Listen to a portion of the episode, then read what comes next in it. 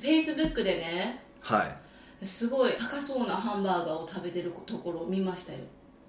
高そうなハンバーガーななんだっけえなんかハイアットリージェンシーみたいなところであグランドハイアットああグランドハイアットのねそうそうヒデさん映ってなきゃだけどなんか一緒にいます的な感じでアップされててはいはいはいはいはいああ行きました行きました六本木のグランドハイアットであの10万円の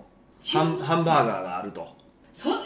ンバーガー世の中存在しますいやあんな期間限定多分6月30日までの限定なのかなでその10万円で3キロぐらいの重量のハンバーガーがあるとで、まあ、それを見つけてきた人がいててみんなで食べに行きましょうって言っておっさん8人で食べに行くっていうそこは女の子連れて行くとこだろうと思うんですけどね8人おっさんおっさん8人であのハンバーガーを食べに行くっていう、まあ、なかなか無謀なことをしましてえ現場は現場というかその時ヒデさんたちだけ頼んでたんですけど結構頼んでたんでだすからかちょっと事前予約がいるっぽいんですよちょっと僕もあんま細細く聞いてなくても勝手にその幹事の人もやってくれたから今回はヒデさんたち以外にもいたんですかそれを食べてた人がいやでも他にいなかったですねそういえば、そりゃそうめでっすよ、ね、ちゃみんな見てきたもんなんかいやそりゃそう「ですおよお!」ってのは言うしめっちゃ盛り上がるし10万円のハンバーガー食べに行こうってならないもんそもそもでも分けたらほら1万、まあ、2 3 0 0円じゃないですか、まあ、結局なんかいろんなもの頼んだんで、まあ、人2万ぐらいになりましたけど、それでもまあまあ高いわ、まあ、高いですけどね高い、はい高いしもっと美味しいもん今2万円も出せばめちゃ食えるじゃないですかやっぱり味はそこそこあ悪くはないですよえっとハンバーグが入っててでその上になんかおいしい普通の肉が薄切りのお肉が入ってて厚切りのお肉かな柔らかいお肉が入っててでフォアグラが乗っててで最後その仕上げにトリュフをガーって削って入れるみたいなまあもうろくでもないあの成金バーガーだったわけですよもうなんかこうマリアージュいい感じなんどうなんまあまあまああのね合わない全部合わないわけではないだって全部ステーキとだってあるわけやし そのフォアグラとかあるわけやから合わないわけじゃないんですけどまあまあ別にそんな美味しくはないですよねえままずくはないですよもちろんえだから8等分で食べたってことですそようねだから8人あ初め10人で行こうってみたいに言ってたんですよでも8人の方が割りやすいじゃんよく考えた らだから結果的には正解やなって話になったんですけどあ確かにのそうそうそうだったんですよ、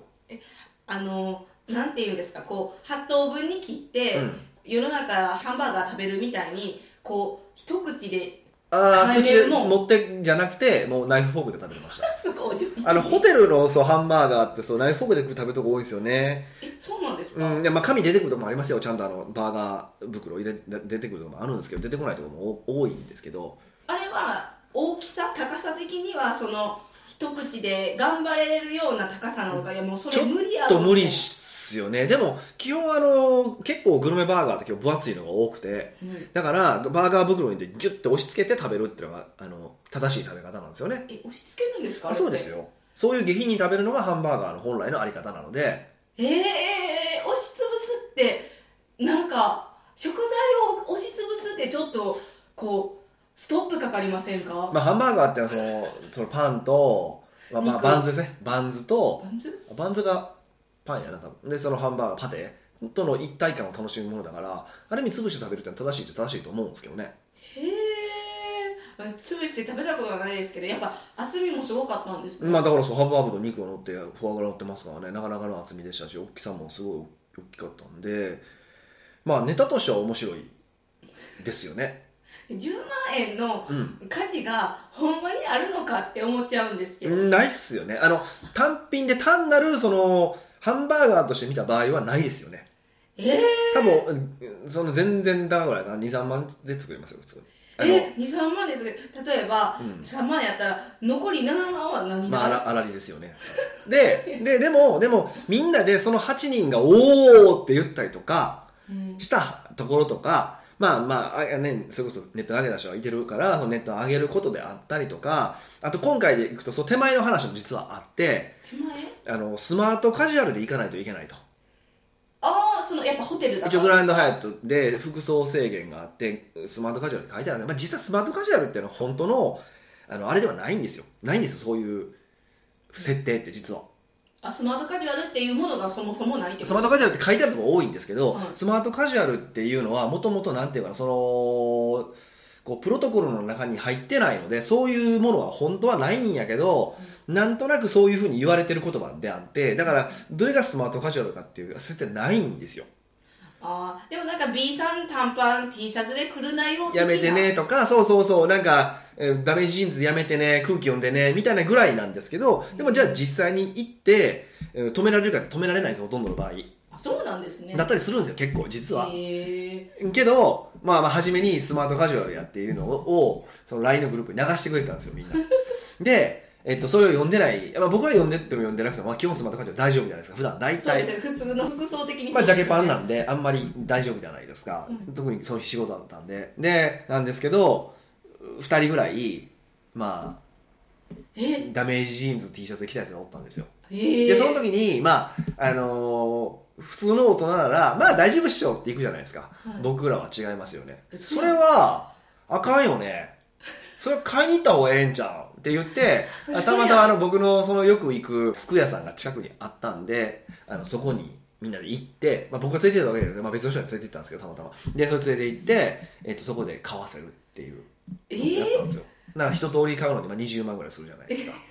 バーガーより高い高いい高いです高いですよでほんまはジャケット俺35万の買わせあ25万のが買わせようとしたんですけどまあ失敗したんですけどえなんか心配したんかいそうそういやほんまは初めちょっといいなと思ったんですけどちょっとサイズ感が悪くてはあ買えなかったそうなんですよでまあ特にジャケットってほとんどの場合いいやつってこうボタンがこの袖口についてるでしょボタンって、うでついてるんですけどあれが、あのーサイズ合わせしてからつけるってパターンが多いからついてないのが多いんですよあじゃあその日中に切れないんですかそう切れないことが多いんですようんで切れるパターンではあんまなくてだからそれが23個しかなくて安い方の残念が5万56万ぐらいのジャケットになってしまったん 残ですけ念どながらでもないけどそうそうそでもの人からしたら災難ですよそうそうでまあそれに、えっとパえっと、パンツ買わせてパンツもあダメージあったからダメージジーンズだったんでパンツ買わせてでもでもその人普段ジーンズなんですよダメージジーンズの方がおジーンズが多いのに今回ちょっとね、あのーちょっとレモンイエローみたいなはかやつをかはかしたんですよ結構いけてたんですよええー、その抵抗あるはいつもそう抵抗あるって言ってたんんやけど俺がもうこれって言ったから 来たらおで来たらあいけるやんってみたいになって行ってで靴もなんかちょっといいのもうせっかくスニーカー履いとったからスニーカーはよくないっしょって言ってもう買わせすぎでしょで靴も買わせ、まあ、靴が結局一番高かったんですけどほんで合計20万ぐらいハンバーガー食べるだけにそんなんそうハンバーガー食べるためにまだハンバーガー代が2万円として22万かかったハンバーガーですよねあれねっていううのをみんなで盛り上がったっていうそのそのストーリーまでが楽しいわけじゃないですかああまあでそうですけどそれでも分からなかった話じゃないですかただ単に10万円の行く時点ではそんなことが発生するって分からないじゃないですうか、んうんうんなのに10万円のハンバーガーこう食べに行こう行こう行こう行こうってなるのがすごいなって思いますまあみんな新しいもん好きとかネタ好きやからもううフォトジェニックやんそれインとかスタね映えとかそうそうこう遊んまあみんな、まあ、みんな仲いいメンバーやから行って楽しかったねって言えればそれでいいじゃないですか一個そのの共有すればいいじゃないですかだから僕らがよくその、ね、トマトマスで行ったりとかうんバンジー行ったりとかするじゃないですかはそういうのはもう全部同じことじゃないですかい、もう思い出作りってことですそかうそうそうそう結局ね物は潰れるけど思い出は残るじゃないですか忘れてそうですまあ忘れるんでですけどね やっぱりでもね思い出のいいところっていうのは何かっていうともう一回それを話できるんですようん例えばそれはそのとその時にいてたメンバーとどこかで話をするで面白かったよねわーっていうのも一つですしそれで共有して一体感が作れるっていうのも一つですし変わったものだったらそういうことを喋れるじゃないですか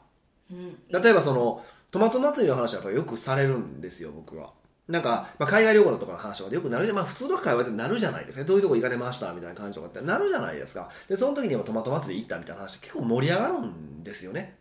ああふやっぱり行ってもトマト祭りに参加は結構する人が少ないからしたことがないからスペイン行ったことああってもサグラダ・ファミリア見に行ったことはあってもトマト祭り行ったことはある人はいないじゃないですか、そうですねまあ聞いたことはあるけどうんうんでだどんなんでしたみたいな話をしててあの潰して投げてくれへんとかへえでガンガン当たって血出てるやつがおったとかそうそうしかもあの潰して投げてくださいって係の人が言ってるけどなその係の人が潰せへんと かね どんな読まないしとかスペイン人できとやねん とか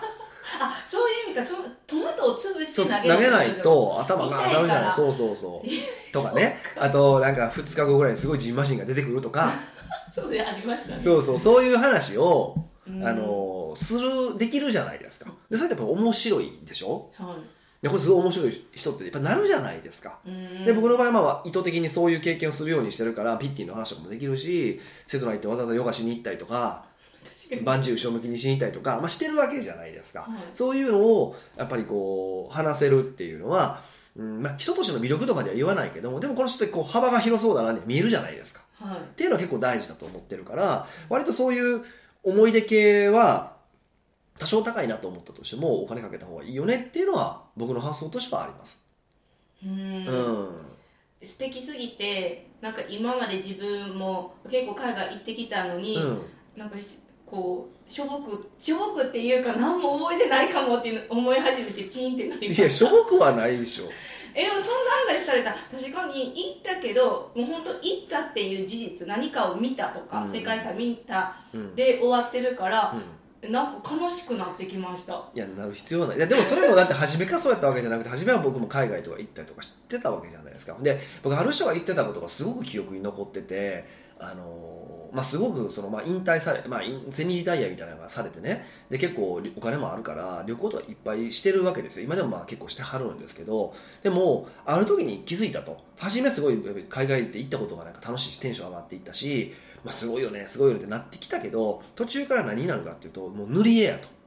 塗り絵要はそのはあの白の真っ白の世界地図があってここ行ったことがあるって色塗ってで次ここ行ったら色塗ったこと塗っていってこう塗っていってるだけみたいな感じになってるって話をしたんですようんだからもう単純に、まあ、ポイントカードを集めてるの似てる感じになってきてるって話をしたんですよで確かにまあ僕そこまではまだ思ったことないですやっぱりまだに海外旅行行く時でなんかテンションも上がるしでも逆に飛行機落ちたらどうしようかなみたいなちょっとテンション下がり方もあったりとかするからチキンそこはそういやいやチキンなんで あまだそんな域には全然行ってないですけどでもその時に意図して例えば何か食べに行こうとか何かやりに行こうとかいうふうにやった方がやっぱ面白いんやろうなっていうのはあるしそうすると塗り絵にはなりづらいじゃないですか目的があるからってことですがあそこでしかやってないものに行そくうスペイン行きました例えばサグラダ・ファミリア写真撮りましたまあ見せたりとかすることはできるけど別に見せられてもどうってことはないしうんまあ知ってるし外観はみたいそなう感じにそうなそうりでお前のフまァンすが見よねたないしとかって話じゃないですかうん正直言ってでも、うん、そういうねさっきのそのトリュフ狩りとかもそうだけどそういうこと話ができるっていうのはやっぱ大事だと思うしうんじゃあなんて言うんですかこう見るっていうよりかは体験するっていう方の方がたのた楽しいで楽しいなんて言うんですかもう二度美味しいみたいなうんそうだと思うで特にもう今ってえー YouTube で調べたりとかしたら何でも出てくるし、うんね、どこどこのスポットとか出てくるじゃないですかってことは何をしてるかっていうとただの確認作業なんですよねあ見たことあるやつじゃないですかサグラダ・ファミリアとかうんまあ、実際にはサグラダことファミサグラダ・ファミリアに関しては全然その写真で見た感じと行った時の荘厳さとか雰囲気は全然違うけうどんうんだから全然現地は体現してくださいと思うんですけどとはいえもう一回写真に収めて誰かに見せたらやっぱり写真の通りじゃないですかうんうんうんでその荘厳さを語ろうと思っても語り尽くせないわけですよそれはやっぱり一緒に行って体験するとかだったらいいできるんだけど喋れないしうんってなったらもちろんだからそういうそういう意味でいくとねあの行って体験するその別に見に行くとか雰囲気に触れるっていうだけでも価値はあると思うんですようん価値はあるんだけども語りづらいっていうのはあるじゃないですかはで語りづらいことは伝えづらいことなので、うんまあ、自分の心の成長とか、まあ、自己満足も大事だと思うんです自己満足にはすごく大事だと思うんだけどもう一歩踏み込んで誰かに、えー伝えたいとか誰かにその幅を見せたいとか、まあ、当然やっぱそういうとこあるじゃ意図と意図としてはあるわけじゃないですかえーそうするとやっぱ体験体感っていうのはすごく大事だなっていうふうには思いますよね。うんいなんか今後予定してる旅行もちょっともう一回見直さなあかんわって思ってきまだしたかよらだから別にガンガンやらなくてもよくてちょっとテーマつけたりとかするだけでも全然面白いんですよテーマですかでこれ多分これでもちょっと僕ちらっと言ったかもしれないんですけど一回やりたいなと思ってることがあってそれフランス旅行なんですよ、えフランスまあ、僕フランスが嫌いなんでうん、なんか聞いたことないですかフランス系そうなんですよ僕イタリア人なんでフランス嫌いなんですよ、え そこうん、大体ほら隣国同士仲悪いじゃないですかでイタリア人はフランス人嫌いなんでえー、逆もまだ叱りなんですけどねで、まあ、それを置いといてでもフランスに行こうと思ってて何がしたいのかっていうとフランスに行ってフランスで星付きのレストランいっぱいありそうしかも全部日本人シェフがやってるとこ行きたいなと思ってるんですよ結構あるんですよ、そんなにフランスにその日本人シェフがやってる星付きのレストランって結構あるからあえてそこでその日本人シェフのとことかに回るっていうナンセンスなことをしたいんですよえなんでななんでえ普通やったらなんかフランス人のところにってなるじゃないですか、はそこであえてその日本人のフラそのその本場で戦ってる人たちの料理を食べに行こうって面白くないですかいもうなんかえ何それってまず引っかかりますなるじゃないいですか。っていうふうになんか、まあ一軒ぐらいフランスのとこも行って大したことないなフランス人って言いたいんですけどあそういう感じのことをしたいとかっていうふうにちょっとテーマ決めてみるんですよ。とかそのだから別に普通の歴史建造物行くのでもいいんだけど歴史建造物に行く時にその場所にある歴史建造物って考え方をするんじゃなくて例えばじゃあナポレオンがどうのこうのってテーマを決めたりとか今回のテーマはじゃあアレキサンダー大王にしようとかっっていうふうにしていくとその旅にストーリーができるじゃないですか。そうですねそうそういう旅の仕方も面白いと思いますよ。うん、なんか普通に旅するよりより記憶に残ってそう記憶そうだになって残思いるましした語りやすいじゃないですかその方が。うんっていうふうにそのか後でか、まあ、後で語りや語ることは目的ではないんだけど語りやすいように作っておあの旅行を設定すると面白いと思いますね。もうなんか負けた気しかせえへんからチーンってなります ねなんかいっぱい旅行行ってきたのに何やったんやろうかみたいいなやいやそれはだからいや旅行そのものが好きな人は全然いいんですよ。僕そんな旅行好きじゃないからねもともとは。えそうなんですか、はいえじ移動時間が長いからとかですかいやーまあ家でなんかねあのー靴を入れた方がいいっうんて、なんかコーヒー飲みながらアメトーークとか見てる方がいいじゃないですか。えー、似合わないですね はいそうほんまにそう思ってるんですか割とそう思ってるところある節はあるんでへーでも経やっぱ新しい経験はしたいと思うしうんやっぱじじいになってしそうよく言うんですけど死ぬ時にあもうめっちゃいっぱいいろんなことしたもうええわって言って死にたいんで、うへんーえだからあのなんていうか前向きじ前向きって言ったらおかしいですけどなんていうんですかやりたいことが減らへんなって思ってますうんえなんか人を見てたら、うんうんそのなんかやり尽くした感とかもうなんていうかこうこんなんしたあんなんしたりっていうのがうんなくなっていくような気がするんですけどヒデさんってそういうのなんかなくてえまだあるみたいなわかりますか次はこんなん来たかみたいな感じでこうワクワクさせられますね次何するんやろうみたでいもなそれはだからね一つやっぱり諦めてる人も多いんですよねやらないってことですかいやだからあのまあ、もなんかまあいろんな理由はつけば年齢がどうのこうのとか体力がどうのこうのとかっていうこともあるんだけど僕僕一番大きな時間とお金だと思ってるんですやっぱりなんだかんだ言ってうんうんまあそうですよねそんな優雅に取れないですし旅行行けるそうそうそうそうお金もかかるしそうそうかかるしでだからそれをいやもう年だからとかそういうもっともっぽい理由でごまかしてる人が僕は多いなと思ってるんですようーんそうですねでそれがあのまあそれでねもう OK ならい人生としていいんですけど多分この僕がポッドキャストを聞いてる人って自分でビジネスをしててやっぱ何者かになりたいとかえ自分でこう選択肢どんどん増やしたいと思ってるんだったら逆に意図的にそういうやりたいことを我慢せずにやってみるっていう癖をつけた方が僕はいいと思ってて。うーんうんもっとなんていうんですかねなんか我慢しない癖はつけた方がいいですよ、我慢しない、うん、もちろんだから最後できないこともあるじゃないやっぱ金銭的な問題とか時間的な問題はあるけどだだったらとりあえず金銭いくらかかんねんと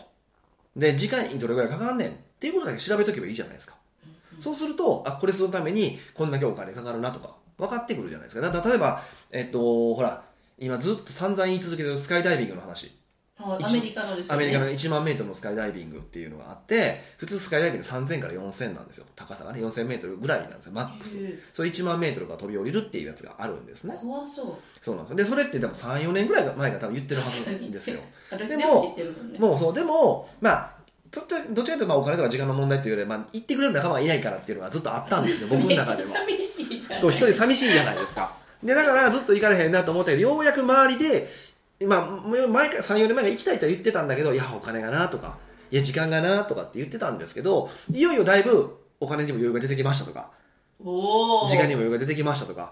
いうような人も出てきてくれたんですよ僕すっごいそれ嬉しくてえだから言っとけばそうやって叶っていくんやなっていうのもあるからうんうんそうだから行きたいんだったら行きたいってまずやっぱ欲は出すっていうのはね我慢そのいや年やからとかそのなんかあのブドウは酸っぱいからとかっていうんじゃなくてね、うーんこう欲をもっと出したらいいんですよって僕は思ってるんですよ特に自分でビジネスしてる人、へえね自分でビジネスしたい人はなるほどサラリーマンは決まったお給料の中で仕事をしないとあの、ね、お生活しないといけないんだけど僕らそうじゃないからうんうんうんでもそのなんか自分が何かしたいってこう公言するとするじゃないですか、はいはで例えばそのアメリカのそのスカイダイビングだってしたいって言うんやったらやればいいやんってなるじゃないですい、か、はい、僕すぐ言いますもんねそうそうでもほら3年間もできてないって結構長いじゃないですか、うんうんじゃあなんか言ってるけどできない自分っていうのにもこうセルフイメージが下がるというかなんでやろうってなるし、うんこう言ってるけどまだこの人言ってるって思われるのもあるじゃないですかでもまだこの人言ってると思思えへんかったやろいや思ってましたよあそうなんやそれだからだからしつこいなと思ってるよだからいやいや早行けばいいけどやっぱ1万メートル怖いんやろうなみたいなあそっちは思ったんや そっちじゃないそっちじゃない、まあ、勝手に解釈されてたよねだからそうかこんだけ近かったら勝手に解釈されるわけじゃないですか、はいってことはだから別にいいんですよ別にその自分のことやからえじゃあこう言ってるけどできてない自分をどう思ったらいいんですかいずれするから言っとけいばや実際する気やからあ言ってる本人はあ俺つくつくが僕特に特に今回このことに関してはどうあったってするつもりなのでそのするつもりだったので別に、まあ、最終一人でやるとかもう考えてたら最悪ね集まれへんかったでもやりたいって人がポツポツ出始めたからじゃあ待ってもいいかなってのもあったしあーその当時ではやりたいけどその時間とかお金の件でそうそうやむりったいちゃけど興味あまだるんですよねっていう人はいてたからだからまあそうやったら待ってもいいかなってのもあったし、うーんまあ、まだまだまだ僕も体力落ちるってなってまだ大丈夫なんでいやまだそんな年配からしたら若いでしょそうそうって考えたらまあ大丈夫やろうともあったしそうそうそう、そういうそれが話ですそれが話です本当うんだからそういうのは逆にしつこく言っとけばいいんですよあこの人しつこいなーってすっぽんみたいなーって思われるぐらいちょうどいいですよ、うん、えでテーマを決めるってちょっとはいやったことないから、あの難しいかもって思ったんですけど、はいはいはえじゃあ手始めにい、うん、えなんやろ次の休日をテーマ持って過ごすとかそんな感じの勢い勢いっていうかやり方でいいんですかいやーどうなんですか僕はそういうのもできないんですよ逆にえバーンって大きいのだったらそういうテーマ持てるんですけどああ普段すぎて日常は僕ほぼほぼできないですでもそれは多分多分そ見たもそうだと思ってていろんな知識を入れるから興味もだそれこそ先ほどそのアレキサンダー大王が攻めた順番に行こうとかっていうのってアレキサンダー大王の勉強をしたから出てくるわけでしょはいだ誰やねんってちょっと思ってたけどそこねでなのでだから逆にいろんなた面白そうやなとかちょっと興味ないなと思うものでもどんどんインプットしていくとかいうのはやった方がいいと思いますで僕は意図的にやっぱり美術館行ったりとかもするし大して興味もないのに行ったりとかするし本屋さん行って全然関係ない手に取れへんような本読んでみたりとかするしうんそれはこう知見を広げるためですかあそうそうそうそうそうそうそうそういうふうなことやってますね、ううんんじゃあまあ本屋さん行ってから、こう自分が普段選ばないなっていう本を漁ってみたらって感じですかね結構それはいいと思いますよだから今ここにある本とかもちょっと頭おかしいじゃないですか発行の仕方とかうんしかもあなんか前ワインの本もあっていや飲まへんやんって思ってあたあんでれはいすたよだいたんですよあいいただいたんですよあれは そうそうでも逆にいやいやそうそれもでもきっかけで飲まへんから勉強しないじゃないですかでもよく飲まへんのにヒデさんにワインの本あげましたねって多言うこ分とそれは多分知らない方なんですよあ知そらなうかったイタイタリア好きっていうのを知ってたからイタリアワインの本なんですよへえでも逆にだからいただいたってことがめっちゃ面白くて、だから読むなんですよ、僕やっぱり。え読んだん読でみますした、読みました。もちろん全部細かくは読んでないけど、あこういうふうになってんねんなとかも分かるし、へ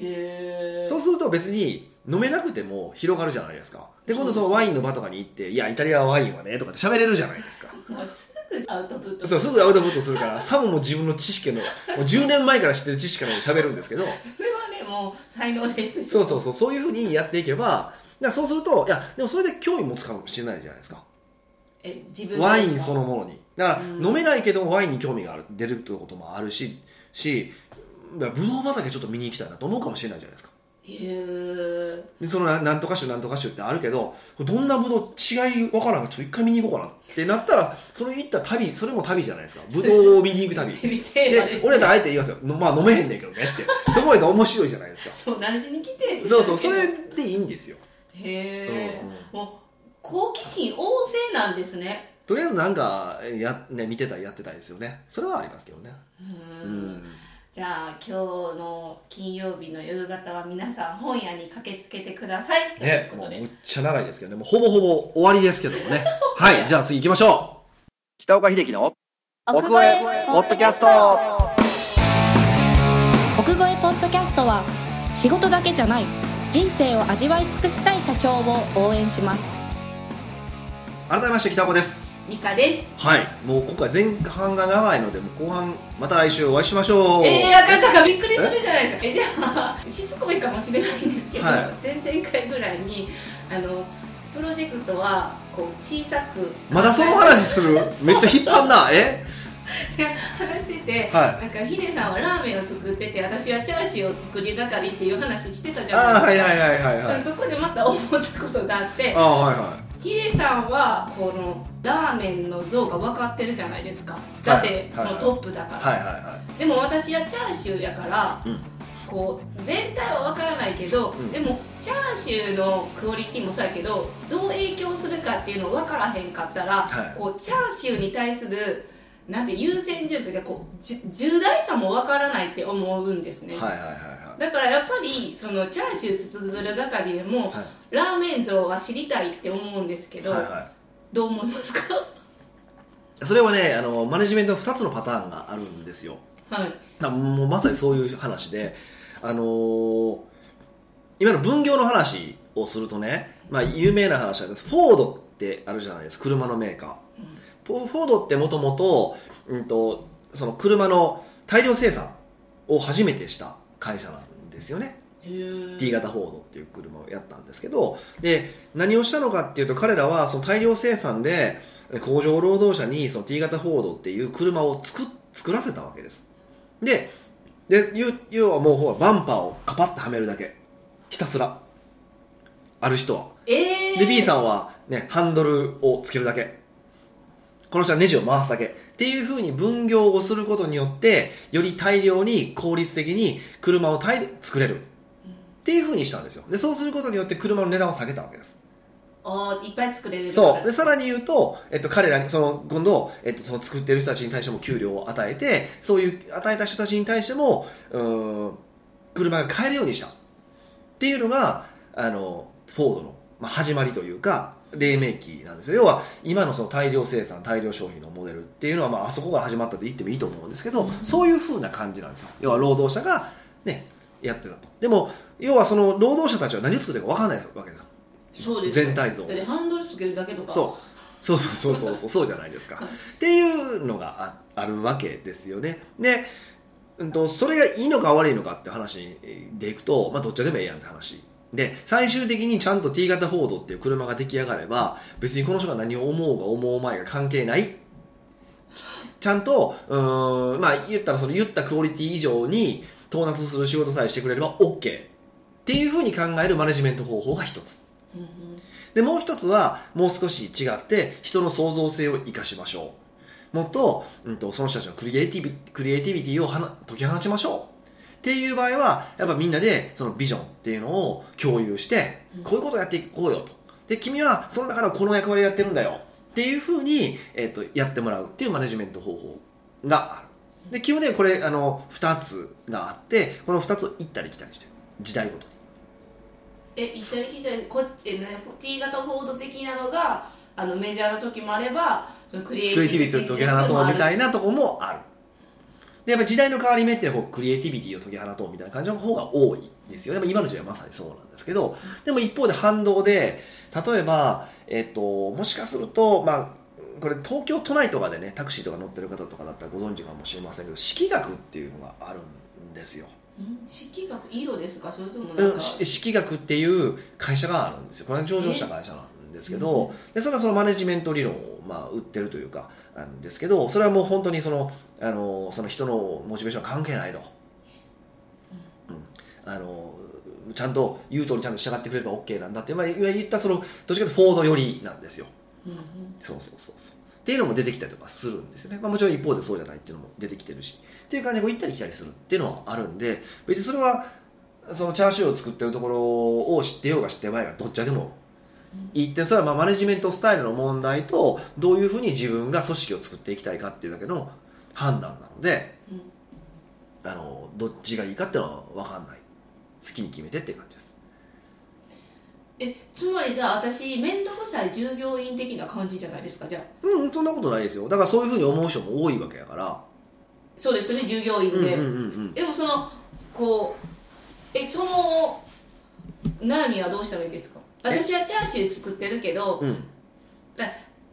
全体像を知りたいっていうのはそのどういうのがしたいっていうのもあるんですけど、うんうんうん全体像を知ったらもっといいチャーシューを作れるんじゃないんかって思うんですよそうですよねだからそうでそのここまでって言われるそのここまでが、えっと、ヒデさんのここまでと多分私のここまでって絶対違うしすようんうんそうですねうんまあ、自分がその低いことも分かるんですけどだからえだから全体像を教えてくれへんかったら行かれへんやんって思ってしまうんですよそうですねだからそこに関してはもうどうその結局マネジメントスタイルの問題にどことんのって話に過ぎないのでだから美香がそういう例えばその機械的なその報道的なやり方だったら嫌だってやったら多分やめていくじゃないですかでも逆にそれが楽だっていう人もいてるんですよ考えなくていいからハンドル一生つけとそうそうつけと確つけといた方がぼーっと考えながらもう音楽でも聴きながらつけた方が楽やわっていう人もいてるわけじゃないですか世の中にはかにそれも楽ですねそそそこもありそうそうででで実際はね今の話でいくとそのフォード的なものを例えばまあその数軸で100にしてで、えっとそのクリエイティビティを解き放てみたいなのを0とするじゃないですか、はいあ 1, 1か 1, 1とするじゃないですかでそれは1100がどっちか大きいとかじゃなくてメモリ的に1と100だとするじゃないですかそうすると別に、うん、と1か100を選べっていうことじゃないんですよねほとんどの場合ってうんこの間の57を選ぶ人もいてるし23を選ぶ人もいてるしどそのなんとなく両端にはそれがあってその中のどの辺がちょうどいいかっていうのはそれぞれえーでもその特に社長さんのマネジメントスタイルと考え方とかがあるからそこはどこかで収まるはずなんですよだからそのどこで収めるのかってことは社長さんのセンスというか感覚次第ですよねどこがしっくりくるのかっていうのはうんうん気をつけないといけないことはその時にこうひ100にめっちゃバーンって振ってみてあ行こうあかんわまた1行こうバーンっていってまた100行こうバーン1ドーンみたいなのはやっぱダメなんで大体まあこれ40とかぐらいかなってやって45から35の間をこううろうろしてるぐらいがちょうどいいってことですねイメージ分業もあればクリエイティビティもあるあるんだけどそうそう例えばまあそのえ自分が40だって選んだ場合はねうんよんそのさまあ、だんだん35から45の間で、まあ、完全にビタってずっと45でいくこと40でいくことはできないわけですようんはい人ってブレるからでもブレたとしても、まあ、35から45の間でブレるとか70だとしたら、えー、65から75の間でブレるみたいな感じってことですねうんじゃあやっぱその従業員とあの社長というかマネジメントの考え方になるじゃないですか結局そうですねそれで結局あの従業員の方がその考え方に受け入れられへんわ自分私はそんなんじゃないって思ったら辞めるしそれについてくる人は残るよ的な感じですそうそう結局は会社の文化ってそういうもんじゃないですかそれを受け入れられへん人は残れへん残らないし受け入れる人は残るから結局なんとなく会社の色とかこう文化ってできていくわけじゃないですかうーんんなる